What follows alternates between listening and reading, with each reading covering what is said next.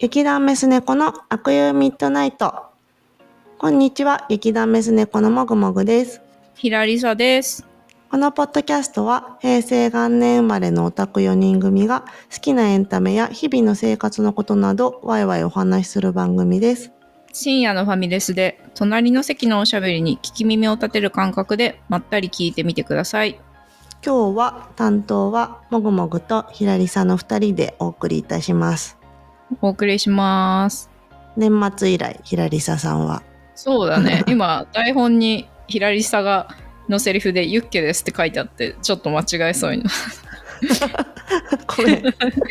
や全然大丈夫全然大丈夫。あのなんか指摘っていうより普通になんか間違えたらみんな気づかないのかなとかちょっと気になった。そうだね。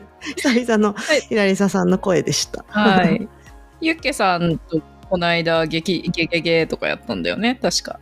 そう。1月から2人ずつにしてて、私が固定で変わっております。ちょっと平井さんの次どうするかは考え中。うん。今日は、あの、猫の話にしようかと思ってまして、ヒラリが猫飼って、そろそろ1年ぐらいみたいな話があったので、30代独身女性、猫を飼うみたいな。でっていうか猫が超可愛いから、その話を今日はゆるゆるしようと思います。はい。はい。そうですね。あの、誘拐されちゃうから、ツイッターでは生き物とだけ書いてる写真も上げてないんですけど、あそうなんの、だ。写真未公開なんだ。そうそう、でも、まあなんか誘拐されちゃうからっていうかもう再現なくなっちゃうから、あの一応インスタでだけ公開しているあまそうなんだね。あ猫であることを明かして一般女性ではなく実はなんか有名人だったみたいな感じで 生き物って書いてるけど、まあ、インスタでは猫みたいな 感あじゃあ平井田さんのインスタに来たら見れるんだ猫が。そうそう。なんでまあポッドキャストまでわざわざ来てる人には別に猫って言って問題ない。ん言っていいんだわかりましですけどまあ猫飼ってます。た えー、いつからだっけ？え、あのね、すごい覚えてて、あの、うんうん。2月の11日に、あの、うちに来た。ああじゃあちょうど1年なんだ、2023年の2月。そう。えー前から買いたかったの？ひらりあー、いやー、でも、なんかコロナ禍に、やっぱ周りが結構買い始めてて、で、留学中に、あのいろいろあ猫の戻ったたら、あ 戻ったらやりたいことを考えてる中で、あの、ペット飼いたいなって思って、あの、ペット可の物件を借りたっていうのが、まあそうだよね。うん、まず物件大変だもんねって話も後でししたいんだそうそう。かずっと猫を例えば実家で飼っててとか飼いたくてってよりは、周り飼ってて、まあ、いいなじゃないけどなんか友達見ててみたいな感じも強かったそうそう。う、はあはあはああちなみにもぐもぐさんは猫を飼いたいわけではないんだよねいや今日は。私はめっちゃ犬を飼いたいんよそれこそえー私はちっちゃい時から犬が飼いすぎて、なんか親,、うん。親が犬苦手だからダメだったんだけどああそうなんだ。めっちゃ覚えてるもん。小学生の時に両親に私が犬を飼いたい理由みたいのを A43 枚ぐらいにすごい一生懸命嘆願書を書いたんだけど、いろいろな検討の末ダメで、まあ、大人になったら飼いなさいって言われてたんだけど大人になっても犬飼ってないなと思って、うん、あの去年の無職だった期間に今後の人生のことを考えていてあ犬を飼ってない人生ダメだと思って。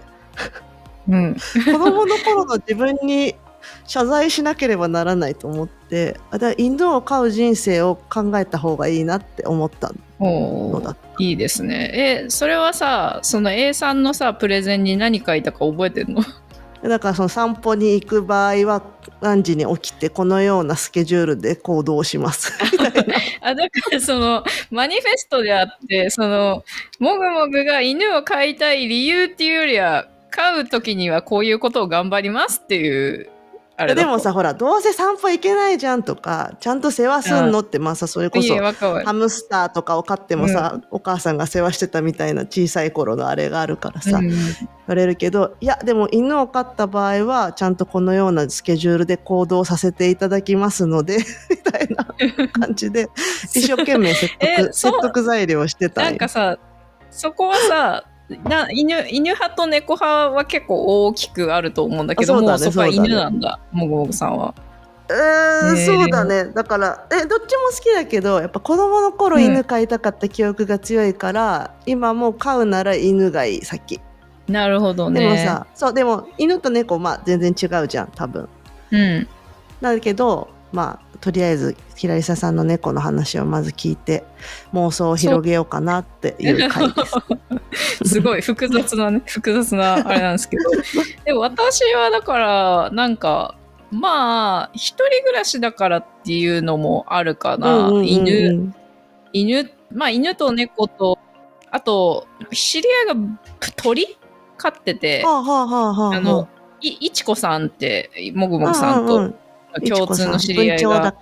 そうそう。前にお家にお邪魔しに行った時にすごい文鳥が可愛くてなんか、一人一人の城を手に入れたら何か一緒に暮らす生き物を飼うみたいなものに対してのなんか気持ちが芽生えたのはでもいちこさん家で鳥ちゃんにあったからかもね。えー、憧れみたいなのがね。そうそう。えー。でなんかまあその後そのいろいろ世話のしやすさとか、うんうん、あのまあなんか温度調節とかさ食事餌やりとかさあの、うんうん。旅行に行ってる間大丈夫かとかあそうだよね。まあいろいろ、うん、いろいろ検討していくと、まあ自分で、あとまあ単純に好みとかも含めて、なんかうさぎ、猫、犬、どれかなのかな、みたいになったんだけど、まあで私、すまあ動物としてそもそも好きなの猫だしな、みたいなのと、うんうんうんあと、散歩無理だな、みたいな。ああそうだよね、うんそれが一番でかいよね。そうそう。だから犬はさ、なんかメリットとしては、まあ例えば運動になるとかさ、あの、まあか、可愛さとか好みでの差はさておき、あの、一緒に出かけようって気になるとか、なんか車持ってる人とか特に犬と一緒にね、なんか旅行も一緒に行けたりとかさ、あの、いろいろ、あの、アクティブなメリットがあると思うんですけど、まあ私はぐうたらなので、あの、家でダラダラしている時に一緒に過ごせ仲間としてはね確かに。そうそう。ところがいいなって思ったのと、まあ人のお家でも周りでもまあ猫飼ってる人の猫を見に行かせてもらったりとかして、まあ猫いいなって思ったのがあるかな。外出多い人とか、まあ、それこそ働いてて独身で普段日中は家にいないことが多いみたいなのは、猫の方が多い気がする私も。そう。あとあれかなあの、これは飼ってみて気づいたんですけど、うんあの、飼ってみたり人んちの犬を見たりして思ったんですけど、なんか、犬って社会的じゃないですか、結構。はあはあ、性質として。そうだね。なんだろう。ヒエラルキーじゃないけど。そうそう。家族の中のちょっとバカにしている家族とそうじゃない 家族がいるとか。あと、結構し、なんか、子犬の時のしつけがすごくうまくいかなくて、本当になんか手のつけられないワンちゃんになっちゃったんですみたいな発言こま、発言小町もさ、結構ペットの項目いろいろあって面白いんですよ。すごい。発言小町も飼う前に参考にしたの、あ飼ってから見るようになったのかなそれはもしかしたら、うん。へー飼ってから見ると結構いろいろペット周りのお悩みとかあってなんかその新築の家を建ててドッグランを作る予定なんですけどえー使わせてすくれって言ってくる近所の人がいて困るみたいな。あの 近所トラブルかける動物ネタなんだ。こあの使わせてあげないといけないでしょうかみたいな。まあねドッグランはねさすがに存在してるとまあ見え見えでしょうしね。隠せないもんねみたいなのとか。ね断りにくいよ ね、あるんだから。あとなんかその猫を飼い始めたんだけど全然自分に懐いてくれなくてその別の友人が猫を飼い出して遊びに行ったら本当にすごく懐いていて、なんか、うちの猫のことが本当に憎らしくなってきてしまいましたみたいな、あの、相談とか。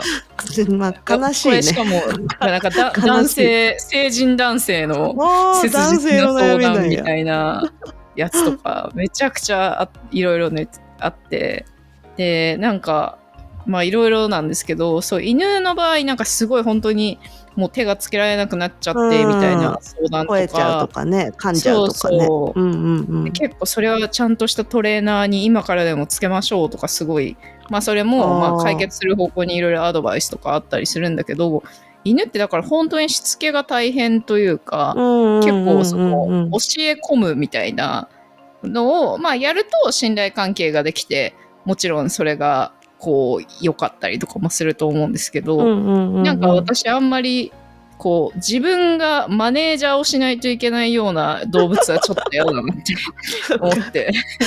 管理職にそう管理職嫌だなって思って。そうか。同居人ぐらいにねしときたいなと。そうそうそうそう。だからなんか猫はなんか猫はあの記事とかで読んだらあの、うん、猫は人間のことを大きな猫だと思っていますみたいな。だからなんか猫が人間に対してやる。そうそう。猫が人間に対してやることはあの猫に対してやることと一緒であるっていう説の記事が、えー、お腹ふみふみしてきたりとかするんだけど。仲間なんだ。同族として。そうそうそうえー。しかもたまに自分を避け忘れてちょっと尻尾踏んじゃったりとかするのをどんくさい猫だと思っているみたいな 感じでいいなって思ってる。え、そう、2月に飼い始めるじゃん。それはどんぐらいかけ、うん、な何ヶ月？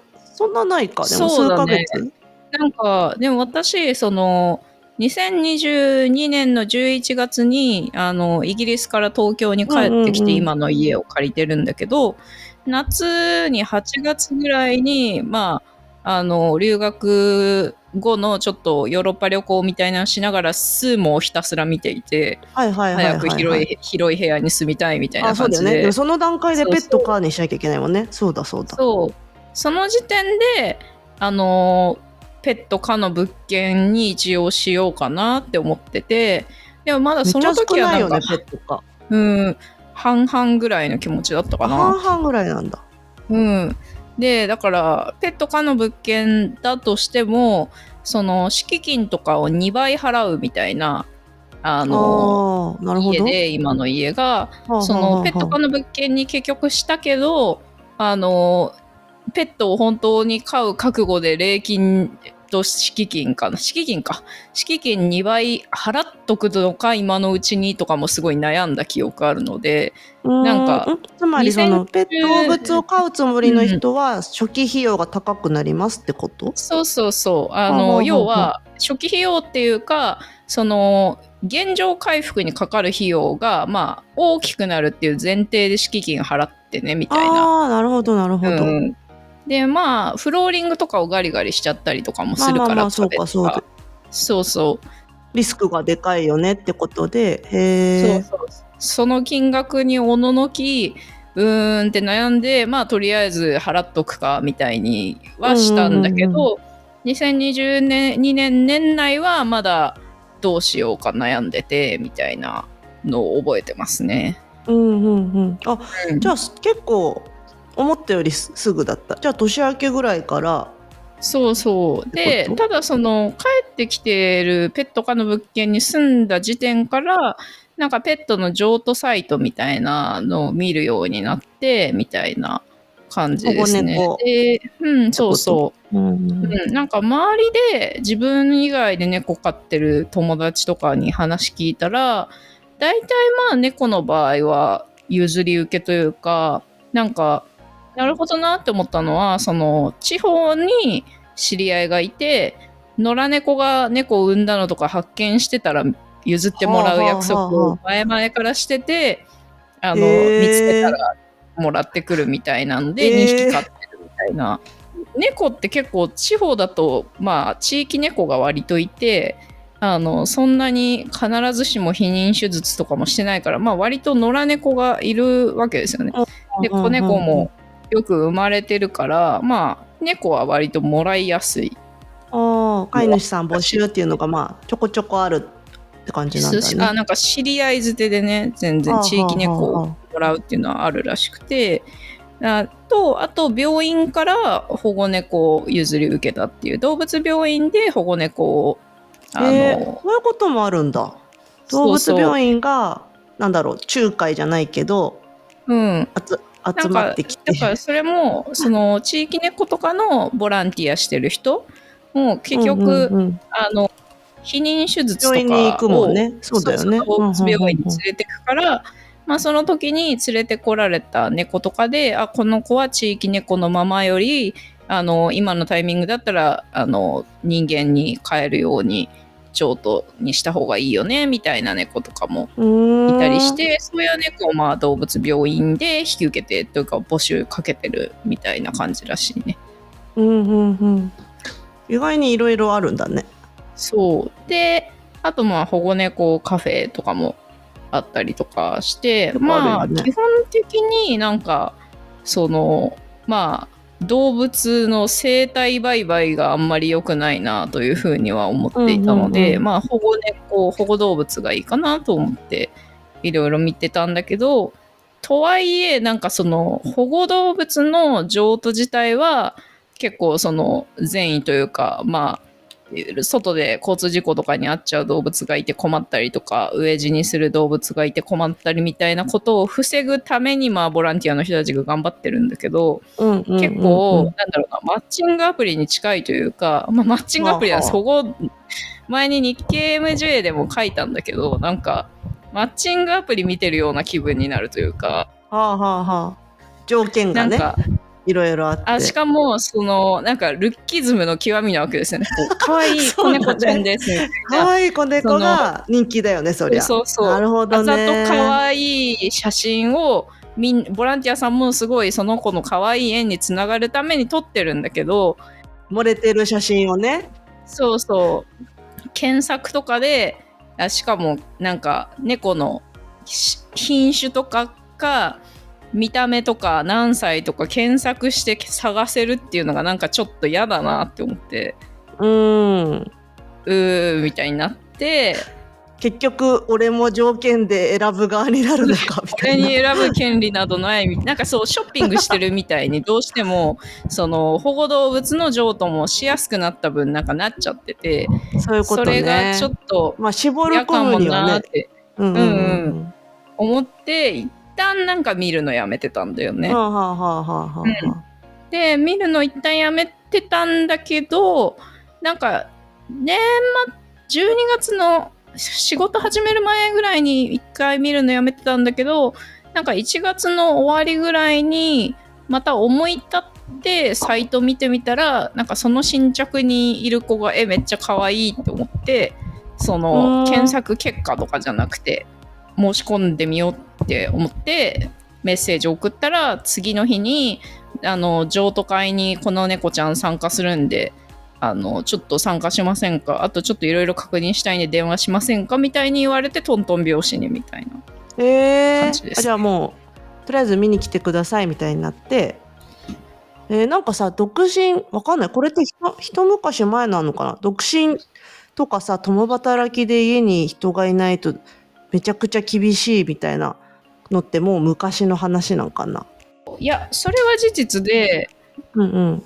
あのさなんかさっきの物件の中でペット可の物件少ないよねっていうのとそのゆず譲渡サイトとかで独身 OK のペット少ないよねっていうのが同じ割合ぐらいの感覚かな。あーあそう浄土サイトだとそれのタグみたいのもあるんだあそうそう。独身独 OK 身化とかでも検索できるから検索自体はまあありがたいというか、うん、でもなんかそれもまあ理由は明確というか一人だとお世話見れないでしょみたいなのもあるしあだから例えばその子ね三私はその生後34ヶ月のいわゆる子猫はあの避けた。自分も避けたし、子猫はあんまり独身者への譲渡はされてないと思う。なる子猫はほどね。3お世話が時ね間、あはあそうそう3時間に1回ぐらいとかミルク直接あげないといけなかったりとかするから毎日在宅してないと厳しいはあはあはあはあはあ。うん、とかあとその猫とのあの相性みたいなところであの独身だと、まあ、あんまり構ってあげらんないとか仕事中家にいるけどゃんによっては。仕事中はそうそう構ってあげらんないみたいなのはお断りとかあってあの私のその新着で一目惚れした今一緒にいる猫はあの独身の方でも大丈夫ですみたいな一人で平気な子なのでみたいなうーん。感じじゃあもうなんだろう門前払いって感じじゃないんだね今は全然。あそうそう。うん。うん。しあとだからその譲渡サイトでも別になんか要は不動産サイトとかと一緒で別に統一的な会社が全ての猫を牛耳ってるわけじゃないから、うんうんうん。まあ次第であの熱意を見せれば譲ってもらえるボランティアさんの場合もあるし、その条件は絶対的なものじゃなくてまあ調整はされるみたいなはあ感じかな。うん。まあ、そうだよね。団体によって方針とかねそうあるもんねきっとでもやっぱ独身だとそのなんか虐待とかの問題を抱えている可能性もあるからなるほどそういうその可能性は考えてなかった、なんかこの間私がそのちょうど自分が譲ってもらったボランティアさんのなんかストーリーズとか見てたら、うんうん。あのカップルで同棲してるって言っててでもその最初に猫を渡しに行った日には今日彼女いなくてって本当は一人暮らしなんだけどそのカップルだっていう風に嘘ついてその猫を引き取った人が虐待したみたいなケースとかもあったりとかするみたいでなんかやっぱりその身元が しっかりしてるかみたいなところの判断基準にまあそういうその誰かと暮らしてるかとか、まあ、そういう年齢とかねもう入ってきちゃうっていうのはまあしょうがないのかなとは思いますね。なねちなみに独身女性の場合はそのアレルギーの 将来アレルギーの子供が生まれたらどうするんですかとか最初事前に聞かれたりした。えー。うん。まあでもそうだよね。私もなんかたまに保護猫保護犬サイトチラチラ見てると、家族のアレルギーのためっていうなんか放棄理由まあまあ見るもんね確かに。うん、そうそう。なんかさ、ジモティーとかでもさ、保護動物って項目あるのわか知ってる、保護動物だえった？ーそうなんだ。ジモティーにはそもうそういう理由でこう出されている動物たちがいて結構ううっとなるよねあれは。えー、悲しいね。でもねアレルギーも人によるしね。本当にね辛い人はちょっと無理なのかもしれないし、うん。えそれなんて答えんの？聞かれたら。あ いやなんかそのその時点ではいや今後誰とも結婚するつもりもないので大丈夫ですみたいな。一人で生きていくつもりですっていう。回答をした。すごい 人生を誓わされてるんだ。そうそう。あと、その、海、海外に行く予定はないですか？とか。ああそうだよね。そうだよね、うん。そういうのもね、うん。で、まあ、そういうのも、まあ、ちゃんと、一応、まあ、それ自分なりに真剣に回答して、実際に、その、直接会ってお話ししたら、まあ、あの、しまあ、ああいうふうにぜぜ事前に書いてもらいましたけど、例えば仕事の転勤とかでどうしても、あの、うんうん飼っていくことが難しいとかの場合は私に相談してくださいって言われてまあやむを得ないことがあるのはしょうがないから、へーそういう時にまあ嘘ついたり勝手に譲渡したりしないであのまた相談してくださいみたいに言ってくれたりとかえーしま優しい。優しい。あでもなんかさあでもなんかそういう人に譲ってもらうとそうか。なんか相談っていうかさもうできるんだねなんだろうそうのそういざという時だけじゃなくてもさ例えばなんかちょっと調子悪いとか、うん。先輩の先輩みたいな感じなんだ。なんか私ボランティアさんに譲っていただいてよかったなって思うのは私猫飼った子、動物初心者だからそういうふうに相談できる人がいるっていうのがすごい助かりましたね。確かに。ペットショップも、まあ、もしかしたらそういうのあるのかもしれないけどちょっとね売って終わりみたいな感じのイメージしかないもんね。だからなんかその LINE でつながっていろいろ事前にもこういうの買ってくださいとか相談しアドバイス受けたりとかあの、まあ、ちょっと、うちの猫が病気で手術することになった時も、ちょっと相談させてもらったりとか、うんアフターケアもしていただき、みたいなな感じでした。るほどね。そういういいところもあるんだ。えーなんか一年猫と暮らして、なんかこう、ひらりささん的に良かったことと、まあ大変なこととか、そうだね。予想外だったことみたいのもあると思うんだけど。ああ、だからなんか猫は本当に世話が楽ですね。そう。いや、勝手にねトイレもするっていうしね。うん、あだからまあそのもちろん子猫の面倒を見てないから楽って一概に言えないんだけどそのトイレのトレーニングはもうボランティアの方がずやってくれたから保護主さんがうんうんうん。トイレは決まった場所でするしご飯は1日2回出してれば大丈夫だしまああと毛の掃除とか歯磨きとかおしっこの色をチェックしたりとかっていうのはあるんだけど思ってたより楽であるというのはある。う んゆらりがさ仕事とか出かけてたりする時も犬だとゲ、ケージだけど猫って部屋？に。ああ自由にもうへ私なんか災害時とかのためにケージ自体は出したままにしててあなんかケージに入る習慣？みたいなのうんうんのためにケージは残してるんだけどあと高さがあるからアスレチックみたいな感じで残してるんだけどもう基本的にはあの部屋の中にずっと出したままで。してるんだ。じゃあなんか親っていうかがいない間は自由に生きてるんだね部屋で。そうそう 自由に生きてる。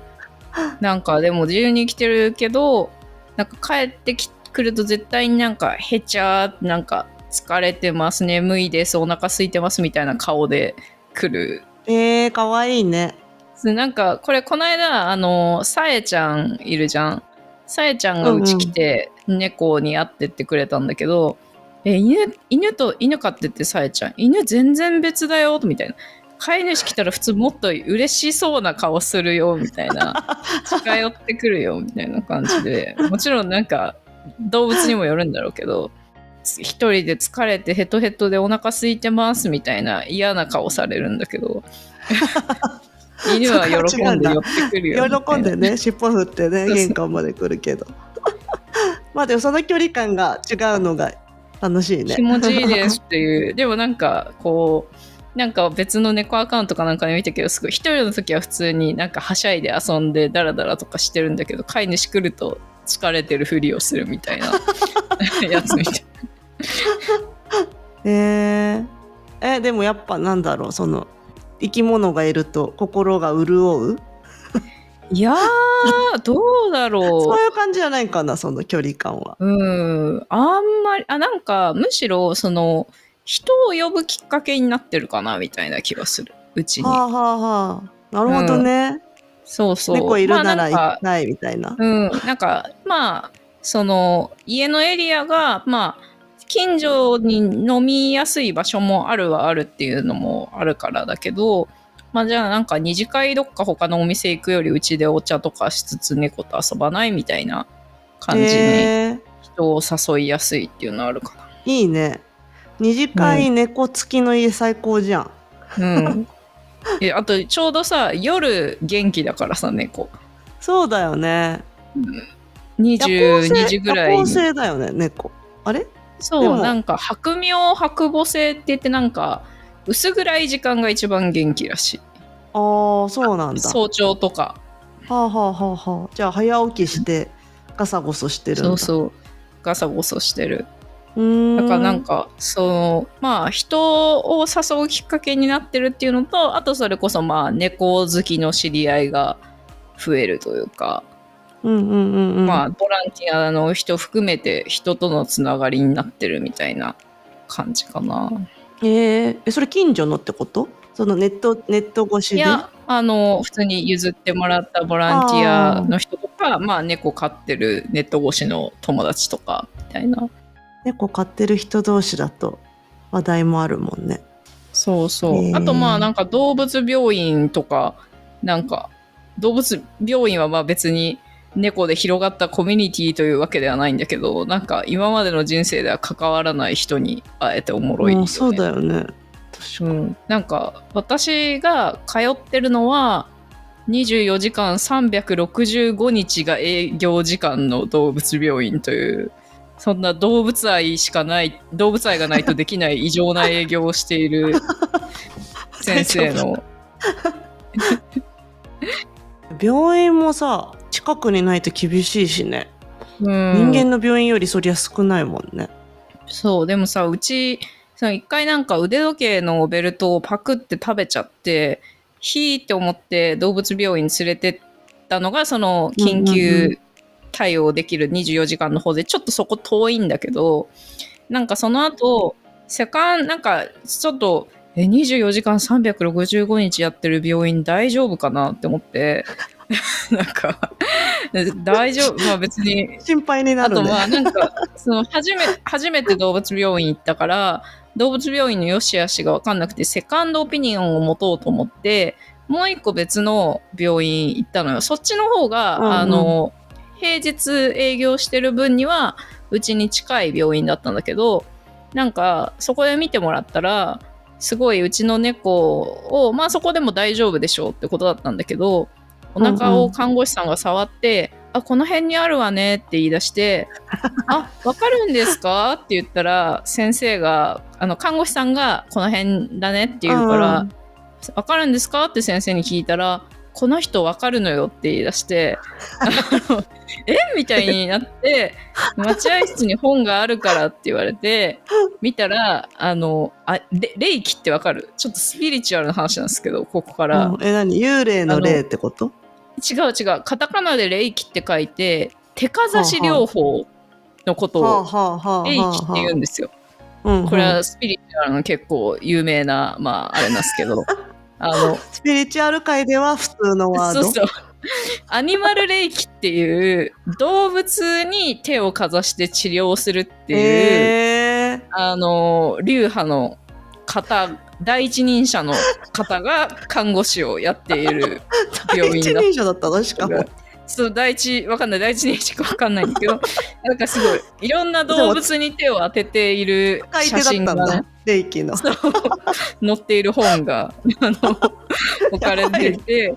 うん、でもまあもちろんそ そういうその、まあ、確かに触ってわかること触診っていうのもまああるわけだから、うんうん、わかる世界、うん、まあ100%否定はしないんだけど、まあ、アニマル霊気 VS24 時間365日だったら24時間365日の方がいいかなみたいな。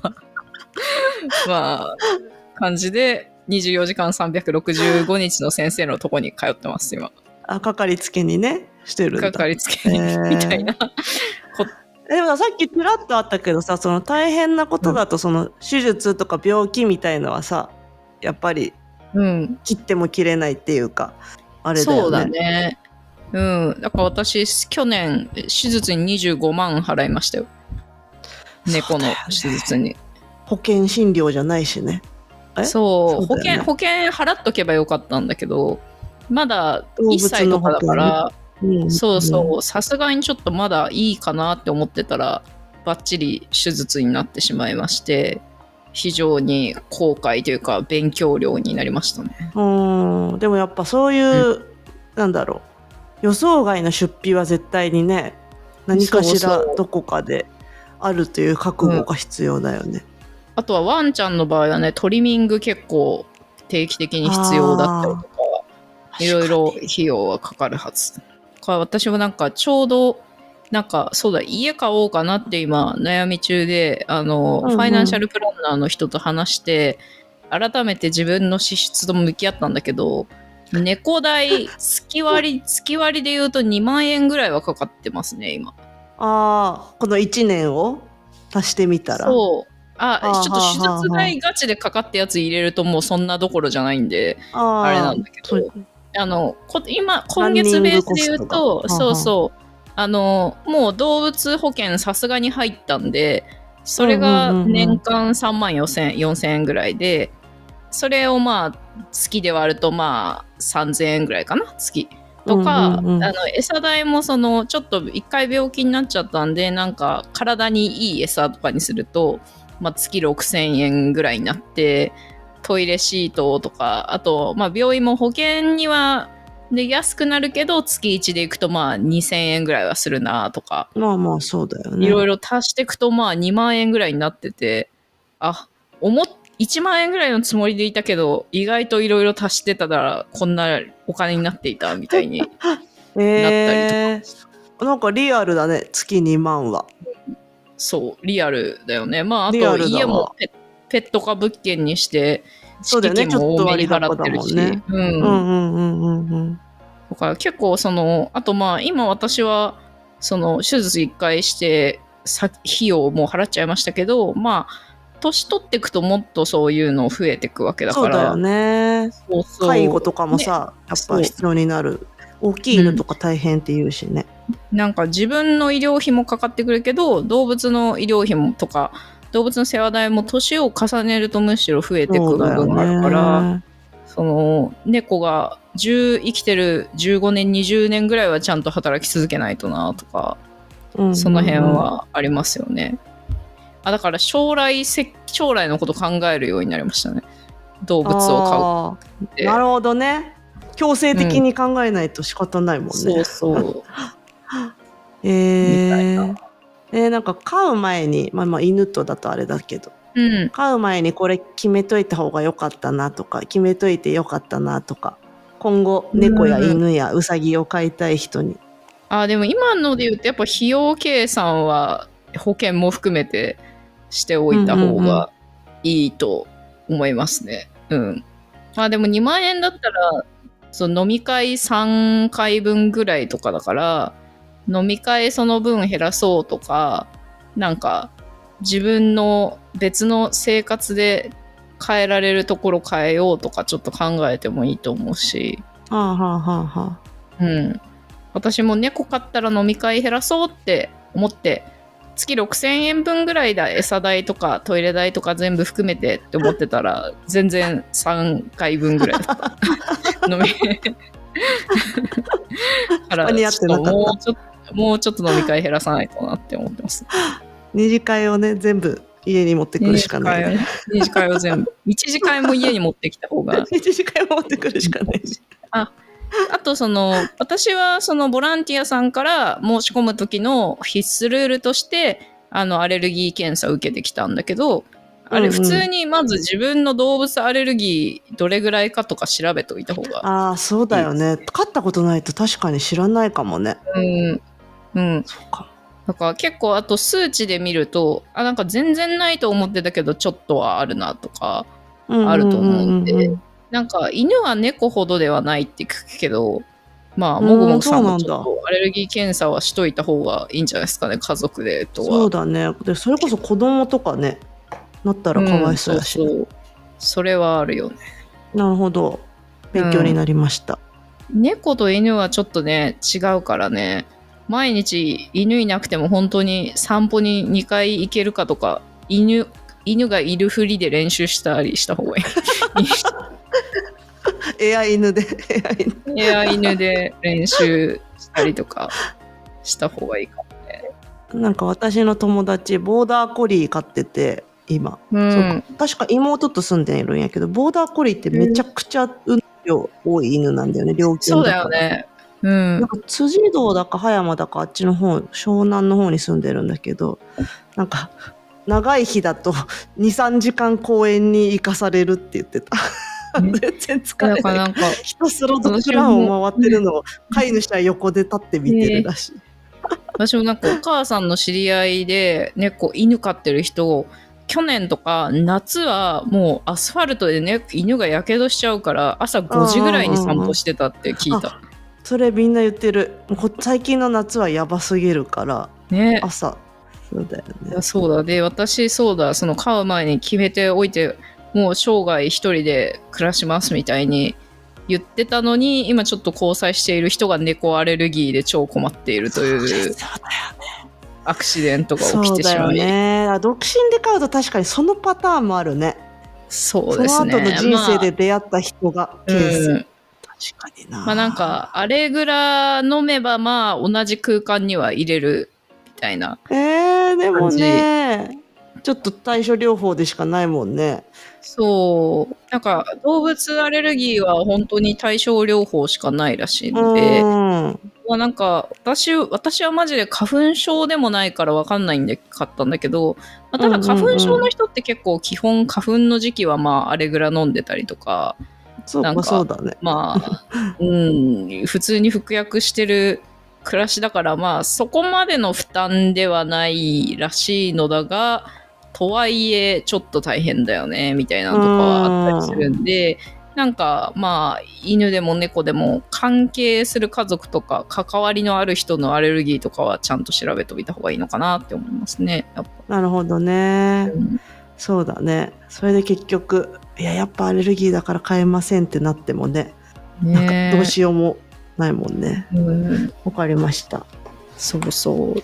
結構越えられない壁がね、アレルギーにはあえーでも買ってよかった、猫。そうだね。なんか、買わな、買ってなかったら、なんか乗り越えられなかった2023年をという気もするので、えー、活力になってた？ひらりさんの活。力に。まあなんか、買ってなかったら、例えばアルコールとか、なんか、別の、逃げてた可能性が。より、より依存性の高い趣味で紛らわしていたたかもしれないと思いますね。なるほどねうん。ソシャゲとアルコール行くなら猫に2万円。スイスイカゲーム、まあ、スイカゲームは確かにガチャ6 240円連ぐらい。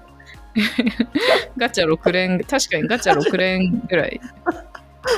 うん、し、まあなんかそのいろいろ動物に関わる、まあ、ニュースとか話題とかに興味を持つようになったりとか、なんかまあ、趣味を一つ持つのに近いから、世界が広がって良いなという気はしますね。いい話だ。わ、うん、かりました。